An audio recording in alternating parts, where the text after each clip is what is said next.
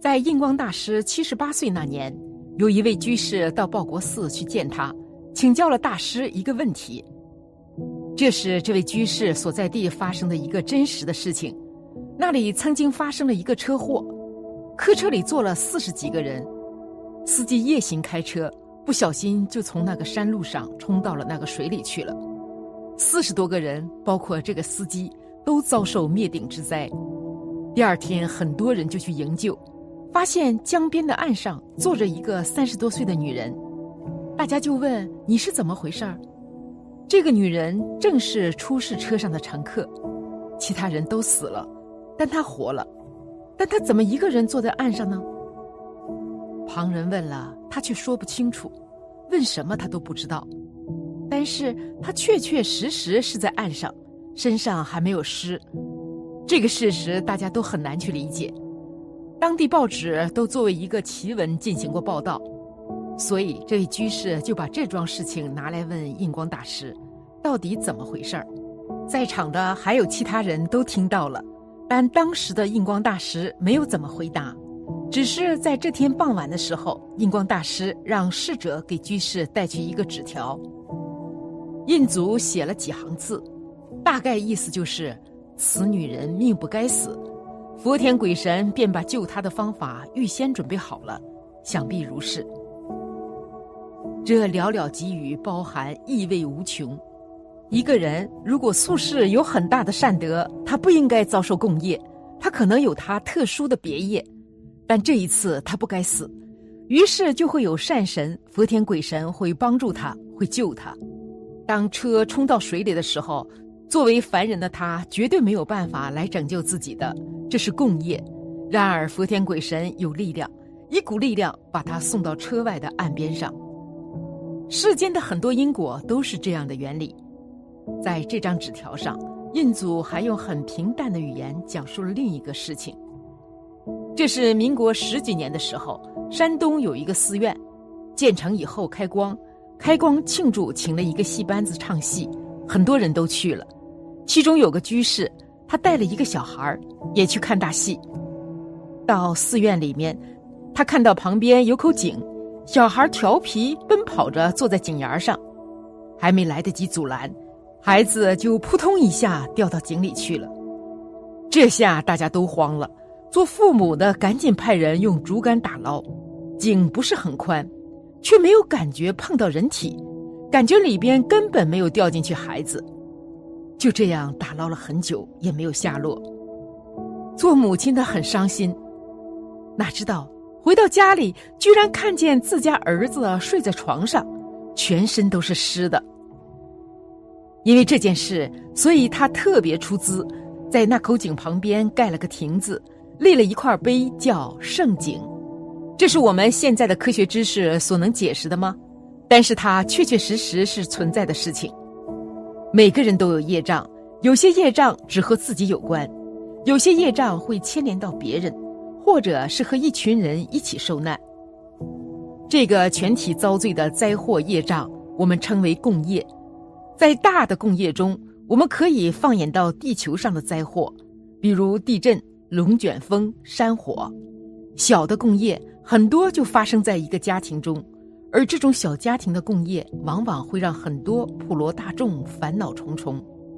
一位佛友询问我一件事，他说他有一个信佛的男闺蜜，有个看上去还算可以的家庭，但是有一天他发现自己的父亲出轨了。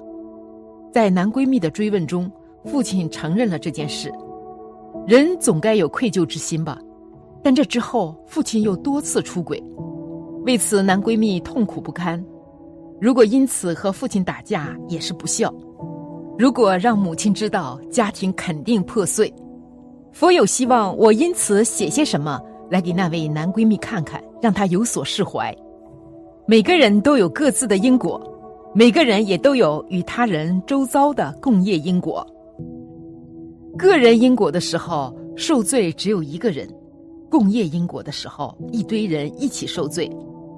比如天灾人祸，这就是共业灾祸，而这位佛友所遭遇的就属于共业因果的一种。家人之间最容易有共业，一个人的错误会连带着一家子受到牵连。共业要怎么解决呢？先把自己脱困出来。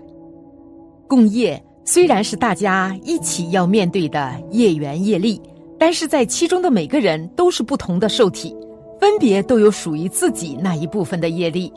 先把自己那部分业力解决了，状况就会好了很多。至于别人的部分，以后再说。这位男闺蜜当下要做的，不是去打父亲一顿，也不是去向母亲告状。事实上，这两种方法对事件本身没有任何好处，反而可能越弄越糟。在我所知的方法中，念经持咒的修行是最简单，也最能在不违背因果的情况下解决问题的方法。这个时候，痛苦和迷茫的感受会消散。此时，属于男闺蜜所要承受的业力部分就已经化解了大半，因为这种看着父亲出轨的痛苦感受。就是他作为共业边缘人士所要承受的一种业障，因为念诵了一些经文，人的周身磁场和摄招力就会不一样。这个时候，你可以再和父亲好好谈谈，也许届时会发生不同的效果。当然，也可能最后结果一样，父亲还是任由自身的恶习气和外面的恶缘女子持续着某种关系。这时候，你只能让他去。人生在世，只有三件事：自己的事、他人的事、老天的事。我们能管好的只有自己的事。即便是面对父母和子女，亲成这样的关系了，你还要知道，那都是他人的事，我们无权干涉。听上去很冷漠，但这却是人与人之间最真实的状态。因为每个人都有自己的因果，个人因果只能个人了。我们至多是从旁相助，但不能越俎代庖。从旁相助是什么意思呢？第一，如果母亲知道了，心情大为悲伤，作为孩子应该多多安慰，帮忙疏解开导。第二，努力念经持咒，将所念诵的功德回向给父母，并希望他们之间恶缘化解，善缘增长。第三，事情若一直是隐瞒状态。母亲能一辈子都不知道，你就让她一辈子不知道吧，不必刻意揭穿，这样反而能快乐的活一辈子。做到以上三点就够了。反过来，很多父母对孩子的婚姻也应该如此，不要过多干涉，好或者不好，让每个人自己去面对，你只能从旁相助，不能代替孩子做决定。我之前看新闻，有个女的被同居男友砍了六十几刀，醒来之后却对警察说：“他们是真爱，还要警察放了那个男人，她要和他白头到老。”如果你是这女孩的父母，是不是揪心死了？是不是会冲上去把孩子关起来，不让他再和那个男人有任何联系，以免下次真的就被砍死了？这是人之常情。做父母的大多都会这么做，但是这解决不了问题。在业力牵扯下的人，脑子就完全糊涂了。旁人都能看懂的利害关系，他本人就会看不出来。这种人看一坨屎也会觉得和梵高的抽象画一样，充满艺术气息。你强行拆开，只会使孩子多生怨气，一辈子都怀恨在心。觉得父母毁了他这辈子最美好的爱情。有些父母或许会说：“我就算是让他恨我一辈子，也要为他做出正确的决定，把他导向正确的人生道路。”对不起，别想太多了。我见过这样的社会新闻，最后孩子选择跳楼自杀。等事情到了这个地步，父母根本无法为当初的决定承担起相应的责任。除了哭和后悔，别无他法。要真正帮助家人，绝对不是直接介入到他和另一个人之间的业缘关系中，然后偏帮一方，这没用。旁人只能以旁人的方式去帮助事件的主角。其中我们最推崇的就是用修行佛法的功德去回向自己的孩子和对方之间恶缘消除，善缘增长。人会做错事。背后都有业缘业力的影响，修行佛法的功德可以彻底改变这个部分。只要这个改了，一切人事物就真的会跟着好起来。这是我们能给予自己关心的家人最好、最根本、最彻底的解决方法了。好了，今天的分享就到这里了。福盛必有衰，和会有别离？希望此次相遇能给大家带来收获。如果您喜欢本期内容，请在视频下方点个赞，或者留言给出您的建议。还可以在右下角点击订阅和分享，您的支持是我最大的动力。